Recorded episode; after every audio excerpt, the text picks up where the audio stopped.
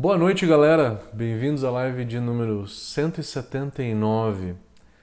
Na live de hoje a gente vai falar sobre um estilo que eu vejo muita gente fazer, mas não é dos mais conhecidos, mais populares entre os cervejeiros, mas é um estilo muito interessante. Vocês querem saber um pouquinho mais? Vamos olhar agora.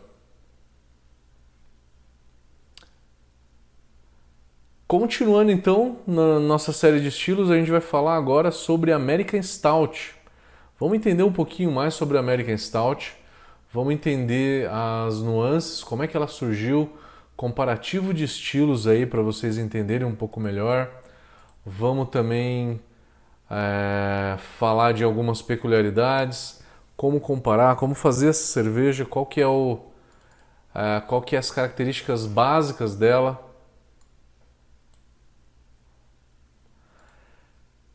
American Stout, então, como eu falei para vocês, nos outros estilos a gente tem basicamente três estilos maltados, né? Brown, Red e Stout. E a gente tem esses três estilos na Inglaterra e a gente tem as versões americanas também. É óbvio que os americanos fazem tudo um pouquinho mais intenso, né? Então, a English Stout ela tá mais ou menos ali na American Porter, né? Então, é, todos os estilos todos os estilos americanos são mais intensos em malte e em lupulagem do que as versões originárias inglesas. Para vocês terem uma ideia, olha só, a cor da American Stout ela vai de 30 a, 8, a 40 SRM. 40 CRM é o máximo da escala. Isso a gente está falando daquela cor daquela Russian Imperial Stout, aquela cor negra, né, que a gente chama de negra, que é a mais intensa, é aquela que você não enxerga pelo copo, através do copo, você mal enxerga as nuances, né? Ah, porque algumas stouts têm alguma nuance rubia quando você olha meio que de lado, né, no copo. Ah, e na Imperial Stout você mal enxerga isso. Então é uma cerveja realmente muito escura, marrom escura para negra. É uma cerveja que tem muito malte torrado. E é uma cerveja que tem um amargor muito alto, de 35 a 75 IBUs. Acredite se quiser. É muito intensa. É uma cerveja realmente intensa. E vamos aprender então a fazer um pouquinho a, ah, dessa receita o malte dela, falando bom do torrado, que o torrado é bem intenso, a gente precisa ir de 10 a 12% de malte torrado. Quando se usa uma carga tão alta de malte torrado, não é aconselhável vocês usarem toda essa carga de malte torrado de malte torrado com casca, porque a casca ela vai trazer aquela picância, aquela distringência. E a cerveja pode ficar de uma certa maneira não muito agradável. A gente precisa deixar ela com um drinkability um pouco melhor. Então eu preciso usar aí que seja metade de uma de um malte torrado é, de um malte torrado sem casca.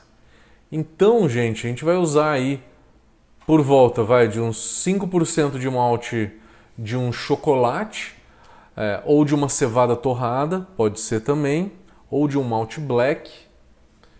E os outros 5% a gente vai usar de um carafa, ou de um trigo torrado, né? ou de um black pearl, que é a versão aí da Viking, né? que é um malte torrado sem casca.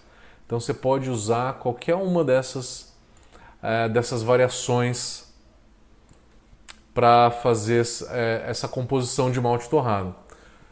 O malte torrado em excesso, ele é perigoso, ele pode dar off flavors, então cuidado na hora de fazer essa composição de malte. Falamos do torrado, mas é uma cerveja que precisa de corpo também. Quanto de corpo? Ela precisa né, de um corpo médio alto a alto. Você precisa de uma carga aí de 10 a 12% de caramunique, pode usar aí um cararoma também, que é uma que é um malte caramelizado um pouco mais intenso. Então são malte caramelos mais escuros, tá? Precisa de uma carga alta desses maltes. E aí você vai também usar um outro malte caramelo mais claro, como é, um cara red, cara rubi, né, que tem uma cor mais baixa, um cara hell. É opcional se usar melanoidina, não é uma das coisas mais importantes numa cerveja dessa. Você pode usar uma melanoidina Munique, mas não é tão essencial. Ajuda um pouco, dá um pouquinho mais de. deixa a cerveja mais interessante, mais maltada. A base dela você pode fazer geralmente com Pale Ale, mas pode ser um Malt Pilsen também, sem problema nenhum. Então é uma cerveja bem encorpada, com bastante malte torrado, cuidado para não usar só malte torrado com casca, tem que usar aí um pouco de malte sem casca também, malte torrado sem casca. A lupulagem dela, ela é na sua grande maioria lúpulos americanos que têm um certo frutado. Não se usa lúpulos ingleses numa cerveja dessa. Se usa muito aí lúpulos americanos da velha guarda, que é um Columbus e um Cascade, Columbus Cascade Millennium. Cuidado com o Galena. Galena traz um amargor muito pesado, que dá muito harsh na cerveja. E é uma cerveja que tem um IBU muito alto. Cuidado aí com a qualidade de amargor numa cerveja dessa. Ela é uma cerveja que ela na hora que você toma, você sente o amargor nela. Cuidado, tente sempre melhorar a qualidade de amargor nessa cerveja. O lúpulo de amargor pode ser um Columbus, pode, pode ser um Magnum, mas pode ser também um Cinco, um Centennial, que deixa um amargor um pouco mais leve, tá? E evita um pouco do harsh, aquela aspereza que tem no amargor. De final de fervura, você vai usar. É, você pode usar aí então um Columbus e um Cascade, e aí pode usar também um lúpulo frutado para complementar o sabor, como um Citra, por exemplo. Fica muito legal, acho que fica bacana. Você fazer uma dupla aí de Cascade Citra, né? Cinco Citra, Cinco Cascade né? Algo em torno disso, um amarelo também fica legal aí. Fica interessante a combinação 5 amarelo e cascade de final de fervura, tá? Geralmente uma cerveja que não tem um dry hop expressivo, porque isso é função da Black IPA, que está mais ou menos ali. Graduação alcoólica que eu não falei, a American Stout ela tem de 5 a 7% de álcool. A Black IPA fica ali entre 6,5, 7,5, 8,5, talvez um pouco mais, mas é, a gradação alcoólica é mais ou menos a mesma, tá? A diferença entre a Black IPA e a American Stout é que a Black IPA tem um corpo baixo, corpo baixo, torrado baixo, para que a lupulagem apareça mais. A American Stout ela tem meio que um equilíbrio aí entre a lupulagem e, e, o corpo da cerveja, né, e o maltado dela. Então ela é geralmente mais ou menos é, equilibrada, só que na maioria dos casos é o equilíbrio ele é pendente um pouco mais para a lupulagem. Ela é geralmente mais lupulagem, fica mais evidente a, o amargor e, a, e o sabor de lúpulo numa cerveja dessa. Então ela é, na sua grande maioria, uma cerveja predominantemente amarga, tá? Do que maltada. As versões inglesas, elas são predominantemente maltadas. Você sente mais o maltado do que a lupulagem, uma maneira mais intensa, tá? Então, falamos aí de equilíbrio entre é, malte e lúpulo, falamos de como fazer o malte, como fazer a lupulagem. A lupulagem usa bastante lúpulo de final de fervura, tá? Lúpulo a zero, lúpulo a 10, 15 minutos. Geralmente não muito dry hop, mas pode fazer um dry hop pequeno, de uma, duas ou três gramas por litro, tá? Porque é o propósito da cerveja, não é uma cerveja com tanto aroma de lúpulo assim. Uma cerveja onde que tem que ter um maltado mais evidente. E esse maltado traz complexidade, né? Traz complexidade para essa cerveja. Uma complexidade de caramelo que uma stout tem que ter, né? Tem que puxar para fruta vermelha, fruta escura. É... o malte torrado puxa muito para nozes, para cacau, para café, chocolate amargo. Então tudo isso a gente sente muito intenso, tá? Fermentação pode ser uma levedura mais frutada, então se usa aí leveduras é, inglesas neutras é, com médio frutado ou com alto frutado. Pode ser London Ale, pode ser uma, uma frutada, um S04, é uma Windsor da Lallemand, por exemplo, como pode ser um S05, uma American Ale, que é mais neutra. Leveduras neutras vão deixar o malte e a lupulagem mais evidentes. Vão subir mais. O que eu acho mais interessante. Mas também é aceita aí uma levedura esterificada, que tem aí uma esterificação média para numa stout nunca vai ser uma esterificação tão alta, né? O máximo vai ser uma esterificação média. O éster de uma levedura inglesa ele vai trazer fruta escura e fruta vermelha, tá? Nada como a banana que você tem numa banana, maçã que se tem numa levedura belga, né? Ou numa levedura de Weiss. Mas a gente faz então aí é, uma ou uma fermentação neutra, fazendo uma fermentação neutra fermenta de 17 a 18 graus, uma fermentação um pouco mais esterificada, você vai fermentar de 20 a 22 É uma cerveja onde que a água, vamos falar da água, o último elemento aí. A água a gente pode puxar bastante no cloreto e no sulfato. E no cálcio também. O cálcio você pode aí subir para 120, estourando 150. É uma cerveja que daria para colocar 150 de cálcio, porque a intensidade toda dessa cerveja não vai deixar o sabor do cálcio aparecer. 120, 130, 140, máximo 150 de cálcio, falando dos targets da, dos íons na água, né? O cloreto, é, desculpa, o magnésio, de 20 a 30 ppm.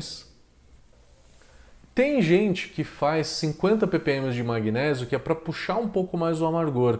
Eu acho que numa cerveja dessa fica um pouco desagradável, porque é uma cerveja com um IBU muito alto. Na média, se tem aí um IBU numa cerveja dessa, é entre 50 e 60 IBUs, na média. Uma cerveja bem amarga. E o magnésio ele dá um amargor, mas dá um amargor um pouco pesado. Não faça tanto correção de magnésio, então, numa cerveja dessa seria a dica que eu dou para vocês, tá?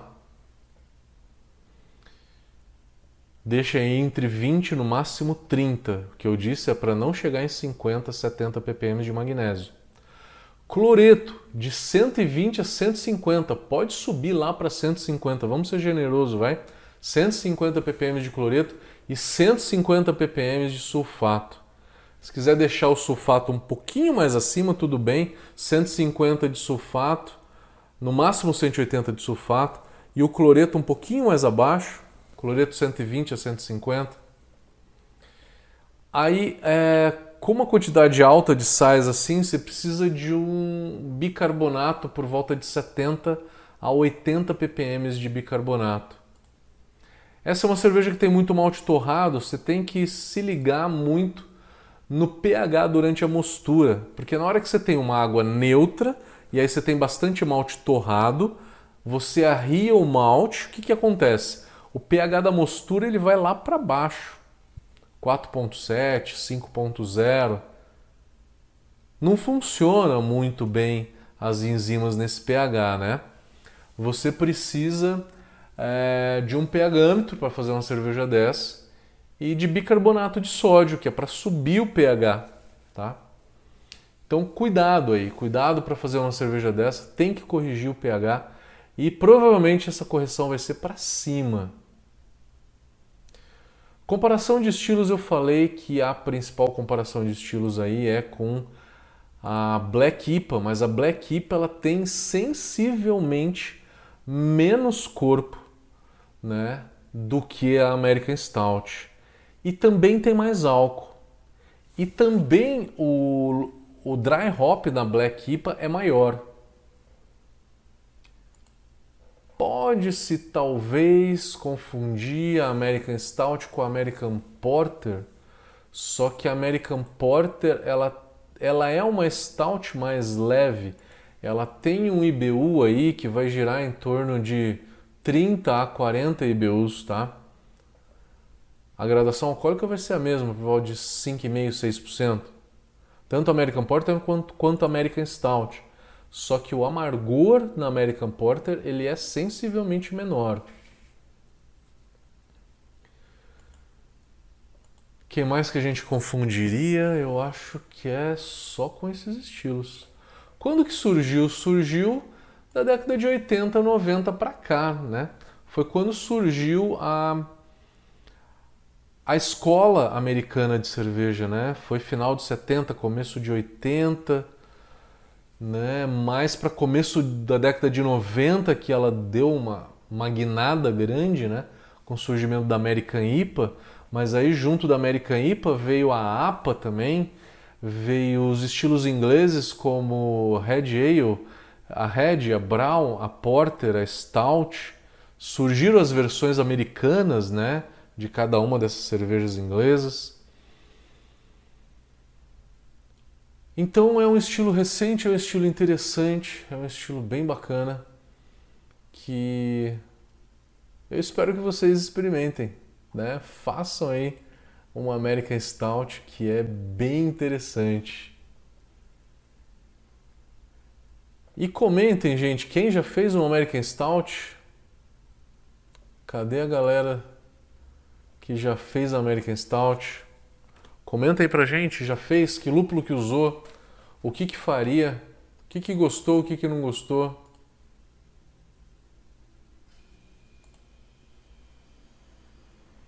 Vamos olhar os comentários. Instagram. Grande Gustavo Fiorentin tá por aí. Gustavo é um guerreiro nos concursos da Brau, tá sempre beliscando as medalhas, né? Fabrício, meu primo. Roger Citra Lover, tá por aí.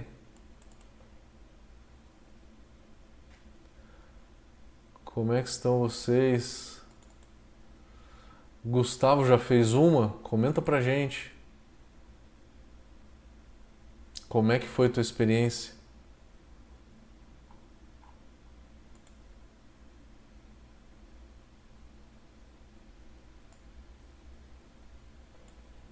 O Felipe e a Rissa de, de Franca, legal, estão por aí. Show. Faz tempo que a gente não se vê. Galera no YouTube. Fiorentin, compartilha com a gente aí tua stout.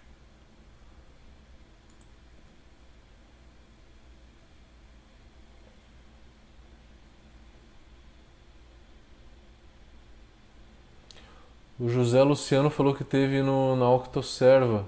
Você teve esse ano? A gente trocou uma ideia lá?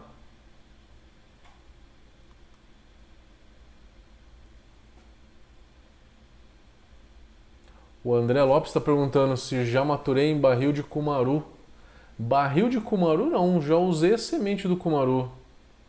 Eu não sei qual que é o sabor do barril de cumaru. Deve ser interessante. Os maltes escuros você pode colocar só no mash out. Você pode usar. Eu acho fundamental você usar metade do malte escuro sem casca. Você pode usar também um extrato de malte escuro chamado Sinamar. Não sei se vocês já ouviram falar nisso. É o que eles usam para fazer a, a mouse beer. Só que não fica tão doce, tá? Ele não é doce, ele só é malte escuro mesmo. que deixa mouse beer doce é o caramelo. O Alessandro falando, falando que tem uma grande variedade de malte na nessa American Stout. Exatamente, é uma cerveja que você tem que variar bastante os maltes, colocar uma alta carga de malte caramelo, malte torrado, para deixá-la bem complexa. Quanto mais variedade de malte você colocar, mais complexidade essa cerveja tem. O Hugo vai abrir uma no sábado que ele fez. Show. O Alessandro falou: Eu adoro Stout, eu gosto de levedura neutra, o S05. Que ele usa o Chinook. Chinook numa Stout fica muito legal para amargor, hein? Muito limpo, muito leve. Centennial fica legal. O 5 fica legal para amargor. O Alessandro falou que ele usa Pilsen, Pale Ale, melanoidina, carafa, malte chocolate, trigo e aveia. O trigo ele é interessante para dar cremosidade numa cerveja dessa, né? Eu acho. O Luan tá falando que a stout inglesa tem um pouco de esterificação. Se a americana não pode ter, não, ela pode ter sim. Ela pode ter sem sombra de dúvida. A inglesa geralmente ela é mais esterificada do que a americana. Ela é mais esterificada. Todos os estilos ingleses usam leveduras mais esterificadas do que as americanas, mas na americana é aceito, tá? O BJCP diz que é aceito uma levedura esterificada sim. Uma esterificada aí seria S04, né, que eu sempre falo, que é uma das mais esterificadas, ou a Windsor da Lallemand, o Windsor. Ah, José, sobre a IPA salgada. Legal. Já fez uma stout? Uma stout dessa?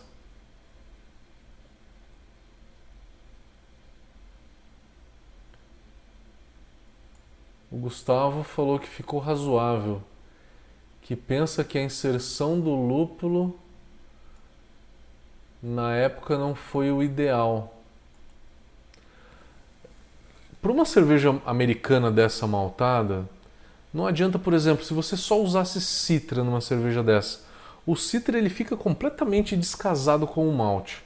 Você precisa ir de algum lúpulo um pouco vegetal e floral, que o Cascade, Cascade, Columbus e Centennial fazem bem esse papel. O Cinco faz também. É, eu já vi diversos exemplos aí de American Stout, Black IPA, em que a lupulagem não ficou legal.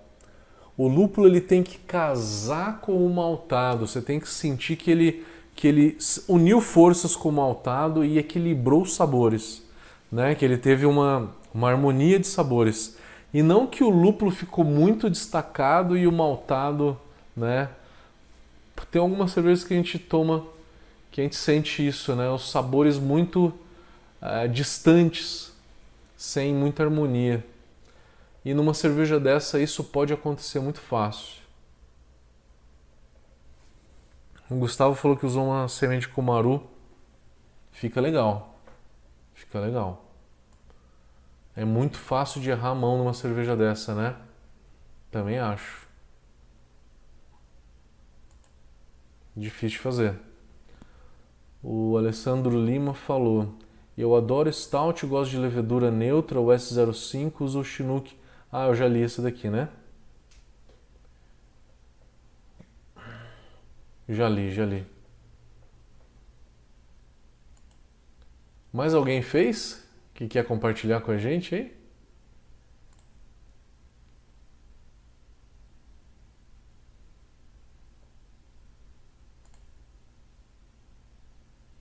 Nobody.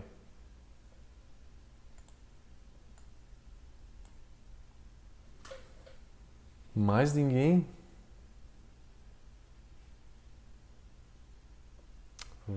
Vamos terminar então? Ô galera, temos live na semana que vem, tá? A semana que vem é de Imperial Stout. Exatamente, Imperial Stout. E aí na live da semana que vem a gente vai falar sobre algumas técnicas de fazer uma Imperial Stout, tá? Porque chegar na graduação alcoólica dela, se às vezes precisa de double mash com parigaio, né? O que, que é isso? Como fazer, usar açúcar não usar, a diferença do açúcar, que tipo de açúcar usar, né? Maturar em barrica, não maturar, o que fazer. Então vai ser uma live um pouquinho mais longa. Conto com a presença de vocês, então. Semana que vem uma live bem legal. Vamos falar de Imperial Stout. Essa vai ser com mais conteúdo, galera. Vejo vocês na semana que vem. Forte abraço. Até mais.